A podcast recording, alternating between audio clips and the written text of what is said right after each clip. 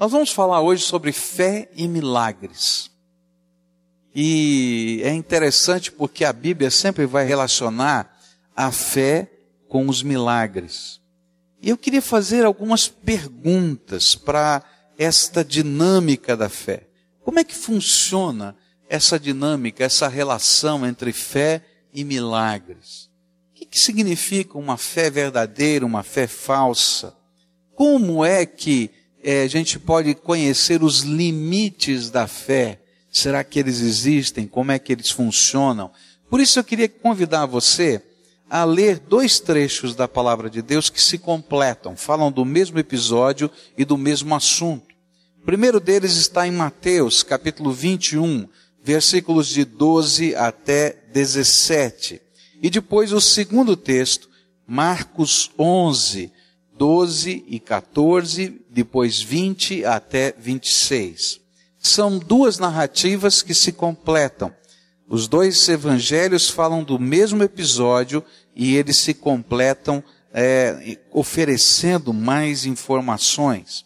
Mateus 21 nos diz assim: Jesus entrou no templo e expulsou todos os que ali estavam comprando e vendendo, derrubou as mesas dos cambistas e as cadeiras dos que vendiam pombas. E lhes disse: Está escrito: A minha casa será chamada casa de oração, mas vocês estão fazendo dela um covil de ladrões. Os cegos e os mancos aproximaram-se dele no templo e ele os curou.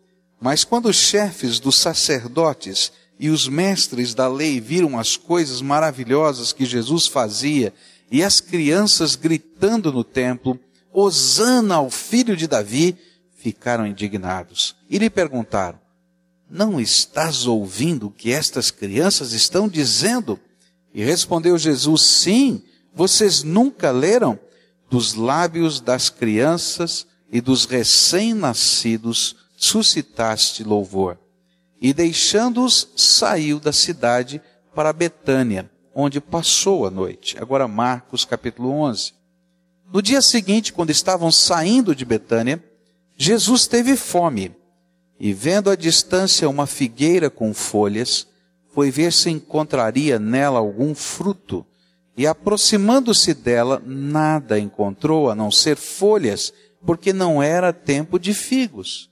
E então lhe disse: Ninguém mais coma de seu fruto. E os seus discípulos ouviram-no dizer isso. De manhã, ao passarem, viram a figueira seca desde as raízes.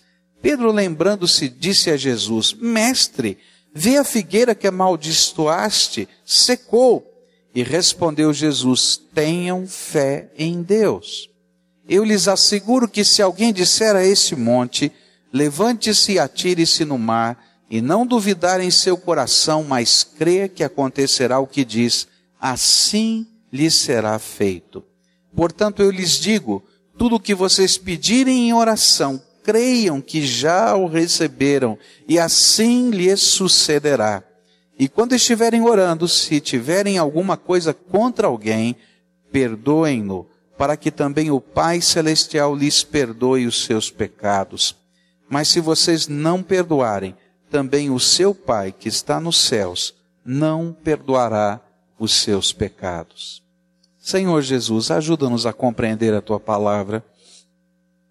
Nós não queremos apenas entender o que está escrito ou o que aconteceu, mas nós queremos experimentar da presença do Senhor, da palavra do Senhor e do toque do Senhor nas nossas vidas abrindo os nossos ouvidos e o nosso coração para aquilo que o Senhor mesmo tem para nós.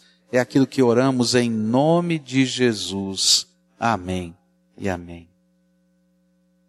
Jesus vai usar aqui uma linguagem muito forte para marcar a mente dos seus discípulos nestes últimos dias em que ele estaria com eles. E ele vai falar sobre o poder da fé que o Senhor Jesus fez foi alguma coisa que impressionou de uma maneira tremenda os seus discípulos. Ele sai da cidade de Betânia, vai em direção a Jerusalém, encontra uma figueira no meio do caminho, e é comum naquela região as figueiras, que são grandes árvores lá. Eu me lembro da figueira na casa da minha avó, era uma árvore pequenininha, mas lá as árvores são grandes, é um tipo de figueira diferente. E ele passou por aquela grande árvore, viu que aquela árvore estava viçosa, bonita, cheia de folhas, mas não tinha nenhum fruto. É interessante que o evangelista vai nos dizer que não era o tempo de figos. E parece tão estranho. E por isso os discípulos vão ficar tão preocupados. E Jesus olha para aquela árvore que não era tempo de figos, mas estava viçosa, bonita e não tinha nenhum fruto, e diz: Olha, ninguém coma mais nenhum fruto de você. Os discípulos vão na sua caminhada, isso acontece no dia anterior, no dia seguinte eles voltam pelo mesmo caminho e todos ficam tremendamente impressionados. A figueira estava completamente seca de um dia para o outro, que também não é normal. E todos eles começam a dizer: olha, alguma coisa aconteceu extraordinária. Aquela figueira que o Senhor amaldiçoou, ela está completamente seca. Que, que o Senhor Jesus queria ensinar? Por que, que ele usou esta lição de tanto impacto? algo que era incomum, algo que não era possível de acontecer e que os discípulos entenderam perfeitamente que era milagre.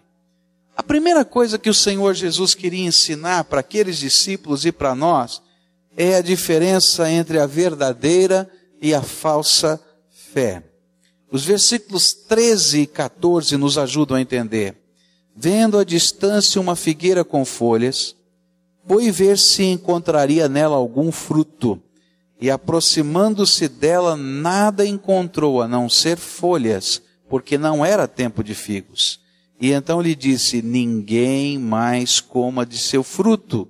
E os seus discípulos ouviram-no dizer isso. Que Jesus queria nos ensinar através desse ato profético o que Jesus fez é considerado na Bíblia, no Velho Testamento, um ato profético. Ele pega uma coisa concreta e transforma numa lição de vida para nós. Era dizer que as folhas viçosas naquela figueira, elas são um símbolo da potencialidade que aquela planta tinha de produzir fruto. Mas há algumas plantas, algumas árvores, que apesar de terem toda a potencialidade de produzir fruto, não produz. Por isso Jesus vai contar em outro lugar a parábola de uma figueira estéril. E vai dizer que num lugar muito especial, onde se uma terra muito escolhida e cobiçada naquela região é a terra em que se plantam uvas, parreiras. Alguém havia plantado uma figueira e essa figueira havia crescido e ela tinha folhas, mas não tinha frutos. E alguém disse: Olha, vamos cortar essa figueira porque ela só produz folhas. E então alguém vai dizer lá, o agricultor vai dizer: Não, vou tentar cavar em volta dela, nas suas raízes, vou adubar mais, vou trabalhar mais esse solo, vou preparar ainda mais coisas para que, quem sabe, no próximo ano ela produza frutos. E passa então o dono daquela terra outra vez, diz aquela parábola, e aquela figueira continua estéril, só produzindo folhas. A gente vai conseguir entender o sentido de tudo isso se eu compreender o que estava acontecendo durante aquele dia. Jesus vai ao templo o culto naquele templo era alguma coisa suntuosa, bonita, multidões entrando e saindo, gente comprando seus animais para as oferendas dentro do templo. Porém, quando Jesus olhou para tudo aquilo, ele percebeu uma coisa estranha: uma figueira que tem folhas e não tem fruto. Aparência sem conteúdo. E Jesus queria nos ensinar é que existe um tipo de fé que ele vai considerar em tantos lugares diferentes das Escrituras uma fé falsa. E tem a roupa da fé, a linguagem da fé, os costumes da fé, tem toda aparência de fé, mas não tem nela o poder da fé. É como uma figueira que só tem folhas e não tem frutos. E Jesus queria ensinar aos seus discípulos e a nós é que os milagres da fé não acontecem quando a nossa vida não tem coerência com essa fé. E Jesus quer ver no nosso coração e na nossa vida, antes das coisas extraordinárias ou até da aparência do nosso culto, o que Ele quer ver são os frutos da fé no nosso coração. Ele quer ver alguns frutos que sejam interiores, de dentro da nossa alma, e frutos que possam ser visualizados exteriormente. Pessoas transformadas pelo poder de Deus. O símbolo da verdadeira fé não é apenas um milagre, que possa ter acontecido na minha vida ou na sua vida, mas a verdadeira fé se constata por aquilo que Deus está fazendo todos os dias conosco e nós estamos vivendo em nome do Senhor Jesus. A verdadeira fé tem que produzir algum tipo de fruto. Se você for esta figueira bonita, essa árvore grande, forte, viçosa, cheia de folhas, mas os frutos da graça de Deus, da transformação do espírito, da transformação da sua vida, do abandonar o pecado, do incorporar a graça, não estiverem dentro do teu coração visivelmente e as pessoas possam até perceber do lado de fora, então eu quero dizer para você, a sua fé não tem essência nem poder essa fé não vai produzir milagre nenhum. É um tipo de fé que confunde e atrapalha. Porque quer queiramos ou não, em determinado tempo, nos tornaremos obstáculo à verdadeira fé na vida e no coração de alguém.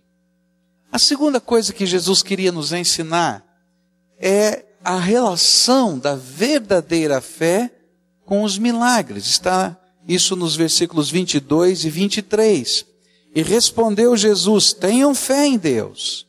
E eu lhes asseguro que se alguém disser a este monte, levante-se e atire-se no mar, e não duvidar em seu coração, mas crê que acontecerá o que diz, assim lhe será feito.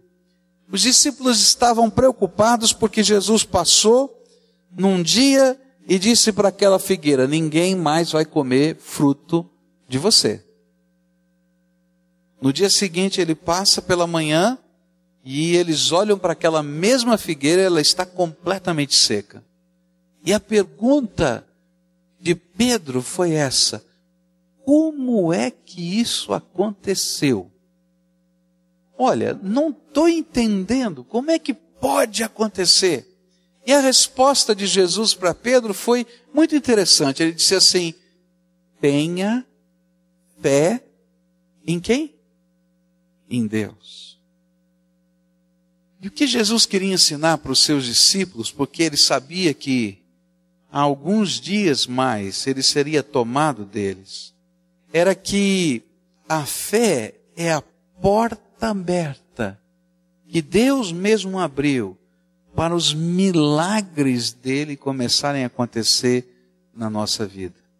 É por meio de uma fé firme, é por meio de uma fé viva, é por, um, por meio de uma fé que transforma-nos por dentro e por fora, é por meio de uma fé livre de toda dúvida, que nós, os discípulos do Senhor, segundo as promessas de Jesus, faríamos obras semelhantes às de Jesus e até maiores do que o Senhor Jesus fez na terra. Isso está nos evangelhos. E é esta fé que representa uma confiança e uma intimidade com Deus. Algumas pessoas lendo esse texto imaginam que fé é simplesmente você ter pensamento positivo. Eu vou acreditar que as coisas vão acontecer e elas vão acontecer. Então, eu vou mentalizar esse processo. Mas a Bíblia não diz isso. A Bíblia diz que tenha fé em quem? Em Deus. E creia que Deus pode intervir sobre a tua vida. Creia que não há nada impossível para esse Senhor realizar em qualquer contexto da nossa vida. É isto que Jesus queria que os seus discípulos estivessem entendendo. Agora, esta fé não é uma manipulação de Deus. Alguns imaginam isso. Bom, então significa que se eu tiver fé e tiver fé suficiente, então Deus tem que fazer o que eu quero. E tem que fazer o que eu quero na hora que eu quero. Porque afinal de contas, não está lá na Bíblia que se eu tiver fé em Deus e acreditar que pode até uma montanha ser movida de um lugar para o outro, ou uma árvore se plantar no meio do oceano, as coisas vão acontecer. Mas na verdade, o que a Bíblia vai nos ensinar é que na medida em que eu tenho fé em Deus, Deus nos permite experimentar um pouquinho da sua natureza aqui na terra. Da sua natureza, da natureza divina, ele começa a dividir conosco.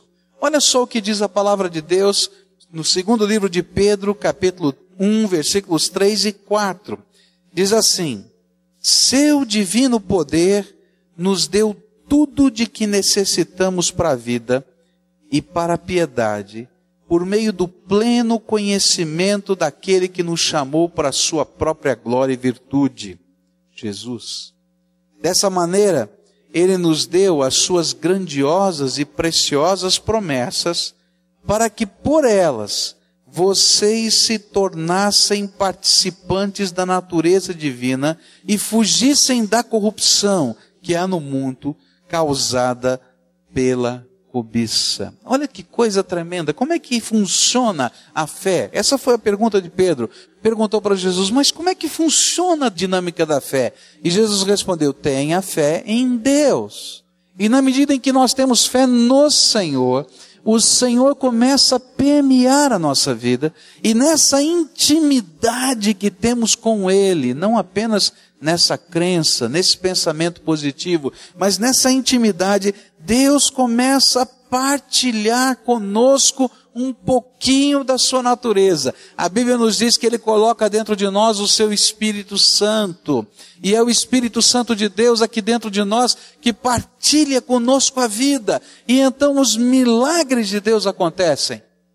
Porque nós cremos nele e porque o Espírito Santo de Deus começa a agir através da vida de pessoas tão complicadas quanto eu e como você, simplesmente por causa da graça do Todo-Poderoso sobre nós. Há um Deus que faz milagres hoje. Há um Deus que nos convida a crer no seu poder. Há um Deus que usa para fazer esses milagres pessoas que pela fé participam da natureza divina tomam posse da sua graça.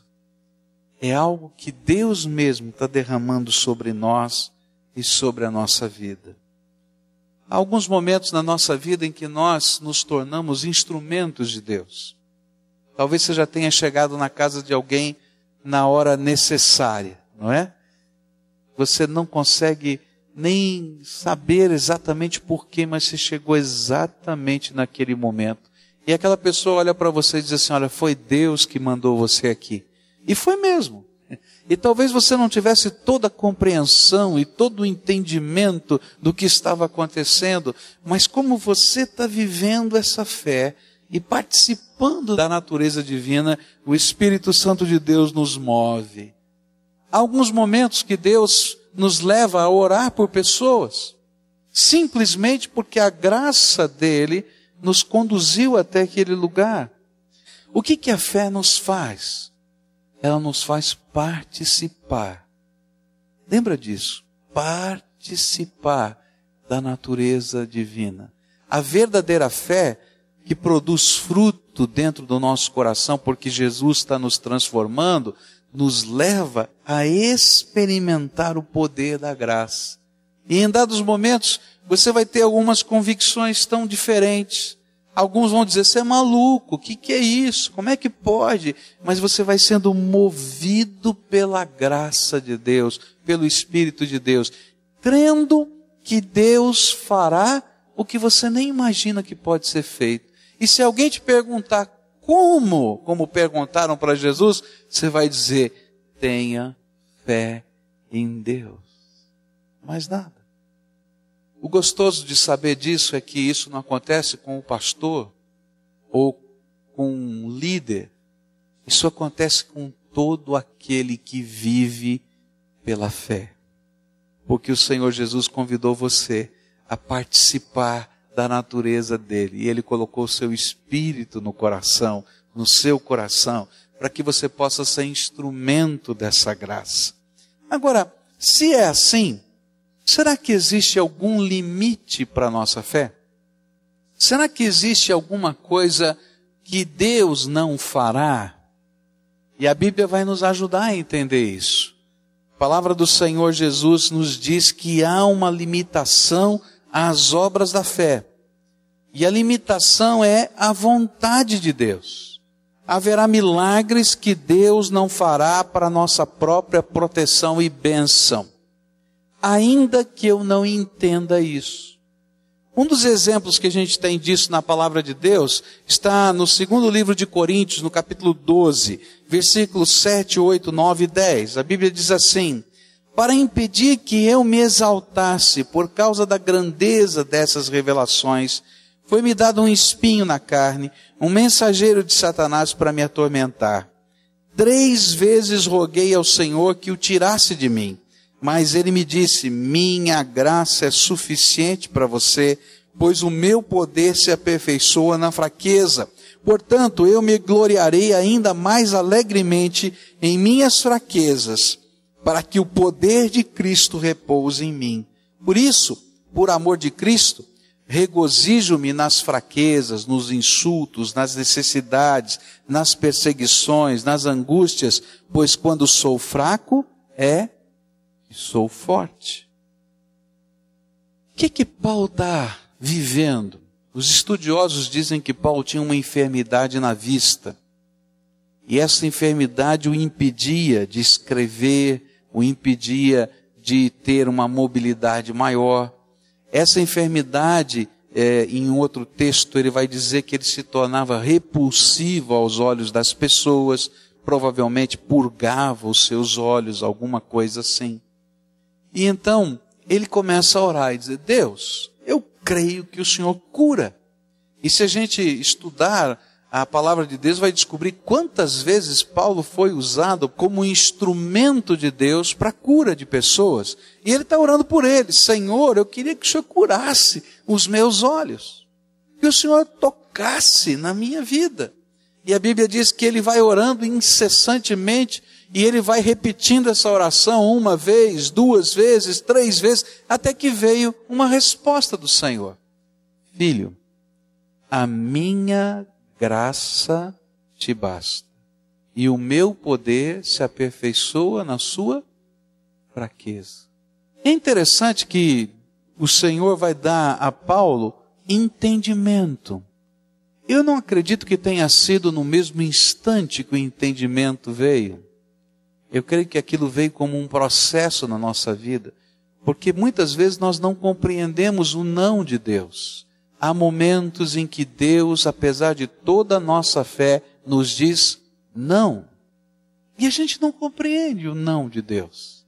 E aí Deus vai dar a Paulo, eu creio que depois, entendimento, para que eu não me gloriasse na excelência das revelações do Espírito na minha vida nas coisas tremendas do poder de Deus que tem acontecido na minha história.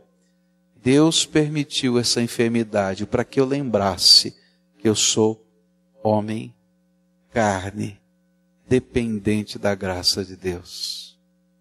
É interessante a riqueza desse texto. Qual é o limite da nossa fé?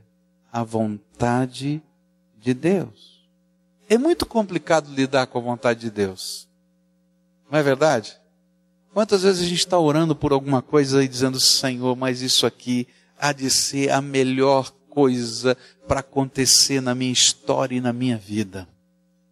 E Deus diz: Filho, se você conhecesse o presente, o passado, o futuro e a eternidade como eu conheço, você não me pediria o que você está me pedindo. Assim, mas Deus, não dá para não ser a melhor bênção. E ele vai dizer: Filho, se você conhecesse o presente, o passado, o futuro e a eternidade como eu conheço, você não pediria o que você está pedindo. Mas como eu conheço e você não conhece, então eu não vou te dar o que você está pedindo. Sabe como é que funciona isso? Você já viu a criança pedir para o papai uma coisa que não é bom? Que é ruim? Hã? Já aconteceu isso na tua história? E o papai, porque é ruim, porque é mal, ele diz não. É assim que acontece? Não. É porque naquele momento, aquela criança não consegue compreender todas as implicações do que ela está pedindo. Meus queridos, o limite da nossa fé é a vontade boa, perfeita, agradável, amorosa do Todo-Poderoso por nós. E algumas vezes a gente tem que dizer, Senhor, muito obrigado, porque o teu não chegou e eu não consigo entender. Mas eu sei que o Senhor não mudou na sua natureza o Senhor continua sendo bom e eu vou confiar na tua bondade. Paulo deve ter demorado para entender que esse olho ruim, tendo dificuldade para escrever as cartas, ele tinha que chamar alguém, moço, pode me ajudar a escrever, eu tenho que escrever uma carta, escreve para mim. Ah, que coisa horrível. Eu fico imaginando, né, Paulo tendo que pedir para alguém escrever para ele. Eu fico me imaginando ter que pedir para alguém escrever para mim. Ah, que coisa estranha! Mas o Senhor estava ministrando na vida dele para a bênção daquele coração, de coisas que nós não sabemos nem podíamos perceber, mas que Deus percebeu na sua grandeza. O limite da fé é a vontade de Deus. A mesma coisa vai acontecer no jardim do Getsemane. A palavra de Deus nos diz que Jesus vai lá e ele vai orar. E ele ora profundamente, ele ora até suando gotas de sangue, diz a palavra de Deus. Ele diz: Pai, se for possível, passa de mim este cálice de sofrimento, tira do meu caminho a cruz. Lembram? Mas ele completa: Mas não seja feita a minha vontade, mas a tua. Jesus teve que ouvir um não de Deus. Naquela hora, a natureza humana do Senhor Jesus dizia: Não quero passar por isso. Como tantas vezes nós estamos dizendo através da nossa natureza: Não quero passar por isso. Mas Deus, na sua bondade, na sua sabedoria, na sua grandeza, diz para Jesus: Filho, eu não vou tirar a cruz do meio do seu caminho porque a maior de todas as bênçãos do universo veio através da cruz. Nesse momento, quando a vontade de Deus diz não para a gente, fé significa confiar que o Deus que tudo pode, no seu amor e sabedoria, tem nos dado o que não entendemos, mas confiamos ser o melhor não só para nós mesmos, como para as pessoas que estão envolvidas na situação da nossa vida. Fé é estar disposto a continuar confiando em Deus, mesmo que a vontade de Deus se conflite com a nossa. Esta é uma fé verdadeira que produz fruto fora da estação, em qualquer tempo. Produzir fruto só no tempo bom e apropriado não tem milagre nenhum. Mas produzir fruto em toda e qualquer estação da nossa vida, esse é o milagre da fé dentro do nosso coração. Queria continuar dizendo para você que a oração é o instrumento dessa fé. Verso 24 diz assim: Portanto eu lhes digo, tudo que vocês pedirem em oração, creiam que já o receberam e assim lhes sucederá. Fé é mais que pensamento positivo, é total dependência de Deus em oração. E o instrumento da fé é a oração. É pelo clamor da fé que os milagres se processam. Deus não divide a sua glória com ninguém. Por isso, nós temos que nos apresentar diante da sala do trono do Todo-Poderoso e falar com Ele. A oração é instrumento da fé. E eu queria terminar essa meditação com esse último aprendizado desse texto. Perdão é consequência de uma fé verdadeira e ativa. E quando estiverem orando, se tiverem alguma coisa contra alguém, perdoem-no, para que também o Pai Celestial lhes perdoe os seus pecados. Mas se vocês não perdoarem, também o seu Pai que está nos céus não perdoará os seus pecados. É interessante que sempre que Jesus fala de oração, ele inclui o assunto do perdão. É interessante que nesse texto de Tiago, né, ele fala da gente confessar os nossos pecados uns aos outros e perdoar-nos uns aos outros. É interessante. E aqui é a mesma coisa. O que a palavra de Deus está nos ensinando é que a amargura, o ressentimento, aquele buraco que a gente guarda dentro do nosso coração de coisas, pessoas, se torna um obstáculo à verdadeira fé. E aí a gente ora e bate na trave do coração. Você está batendo o pênalti todo dia e bate na trave toda hora. Não é possível. Por quê? Porque lá dentro do nosso coração a gente tem colocado amargura, dor, ressentimento, e isso nos impede de ter comunhão genuína com o Pai. Deus é santo e Deus é justo. E você só pode ter comunhão com o Pai e só o poder da fé pode acontecer na tua vida por causa do perdão de Jesus. Por causa da misericórdia de Deus.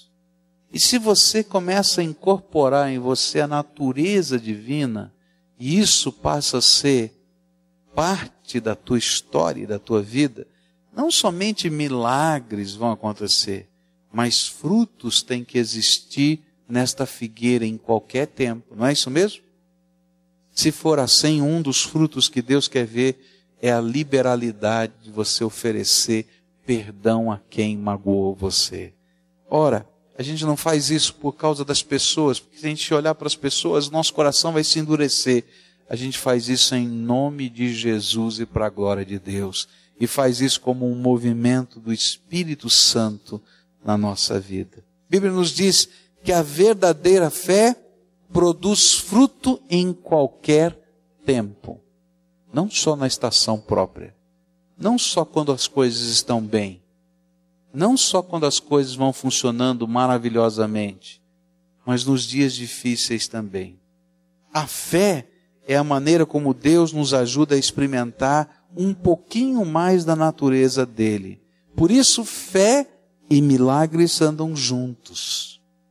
O limite da fé é a vontade de Deus. Fé não é uma maneira de controlar a Deus, mas de poder experimentar a natureza de Deus e submeter-se à vontade dele. A ferramenta da fé é a oração, onde nós colocamos a nossa fé em ação e falamos com o Pai. E o perdão é a expressão de uma fé viva e poderosa. Deus quer ensinar alguma coisa para a gente.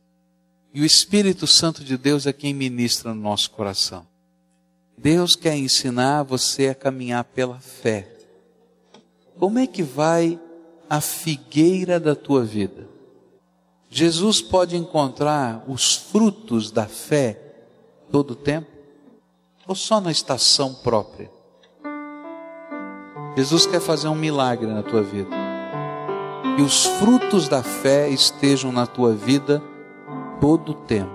Não só no dia bom, não só no dia alegre.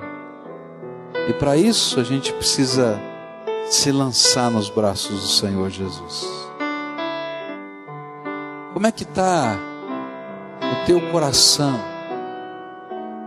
Você já entendeu que a fé é algo que Deus quer usar como instrumento para que você experimente o poder e a natureza dele? Ele quer se revelar para você. Como é que é isso, pastor? Ele quer falar com você. Como é que é isso, pastor? Ele quer tocar a tua vida. Como é que é isso, pastor? Eu não entendo. Então começa a dar o primeiro passo, que é colocar a tua vida na mão do Senhor, e aí você vai entender. Porque fé é muito difícil de se explicar os seus contextos a gente tem que experimentar. Você já tentou descrever o gosto de uma fruta? Eu me lembro que eu estava jantando com um americano, ele nunca tinha comido mamão. E ele então experimentou o mamão e ele queria descrever o mamão. Ele disse assim: interessante, o mamão tem gosto de rosas. E eu fiquei olhando para ele e falei assim: de onde é que ele tirou esse negócio, né? Mamão com gosto de rosa. Mamão tem gosto de mamão, não é? Não tem gosto de rosa. Que negócio é esse? E eu quero dizer para você que a fé é assim. A gente tem que experimentar a graça de Deus, o poder de Deus. E como é que a gente faz isso? É quando a gente se reconhece pecador, falho, cheio de defeito, a figueira sem fruto e diz: Jesus, entra no meu coração. Compartilha comigo da tua graça. Me ensina a viver no teu poder. Fé é experimentar a natureza divina dentro de nós. Ah, então quer dizer que vai ser tudo tapete vermelho na vida? Não. Fé é crer que há um Deus que cuida de mim que me ama, que é sábio, mesmo quando o tapete não está vermelho, eu creio na graça que Ele tem para mim. Eu queria orar com você hoje, você que está vivendo uma luta, você quer aprender a andar pela fé, mas não consegue experimentar. Você quer experimentar o poder da fé, mas nunca vivenciou isso. Você gostaria, quem sabe, de olhando testemunho do Agnaldo, outras pessoas aqui, dizer, puxa, como eu gostaria de experimentar essa fé, essa confiança, mas eu não consigo, eu não sei. É por você que eu quero orar nessa manhã. Porque Deus pode tocar a tua vida. Se você abrir a porta do teu coração, Ele pode entrar dentro da tua alma. E se Ele entrar dentro da tua alma, você vai saber o gosto e o sabor da fé. Como é que está o teu coração? Quero orar por você hoje. Senhor Jesus, me ajuda. Me ajuda a experimentar essa fé verdadeira. E possa produzir fruto em todo o tempo. Que não tenha apenas a viçosidade de uma liturgia ou de uma tradição, mas que, Senhor, seja a manifestação da tua presença e do teu poder dentro de nós. Senhor Jesus, há alguns que têm um obstáculo, Pai, porque carregam tanta amargura e tanta dor dentro do coração que não conseguem sequer orar. E eu quero te pedir em nome de Jesus, por favor, Senhor, que nesta hora o Senhor esteja derramando do teu óleo, para que, Senhor, essas feridas da alma possam ser tratadas pelo teu poder. Senhor Jesus, a tua palavra nos diz que pela fé o Senhor nos permite experimentar um pouquinho da tua natureza. Então eu quero te pedir, Senhor, abre o Senhor as janelas do céu e derrama sobre esses teus filhos, Senhor, do teu Espírito Santo, de tal maneira que a natureza deles seja, Senhor, tocada pelo Espírito Santo de Deus e eles compartilhem contigo um pouquinho da tua graça. Ah, Jesus, abraça esses teus filhos, porque alguns deles estão ouvindo não e não estão compreendendo, e eu quero te pedir, Senhor, abre os olhos espirituais. Mas alguns, Senhor, estão ouvindo sim do Senhor. E eu quero te pedir, Senhor, apressa o tempo para que estas coisas aconteçam na vida desses teus filhos.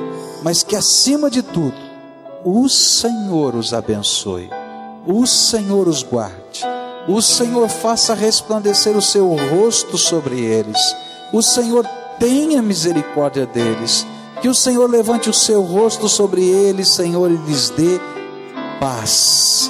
É aquilo que oramos em nome de Jesus. Amém e amém.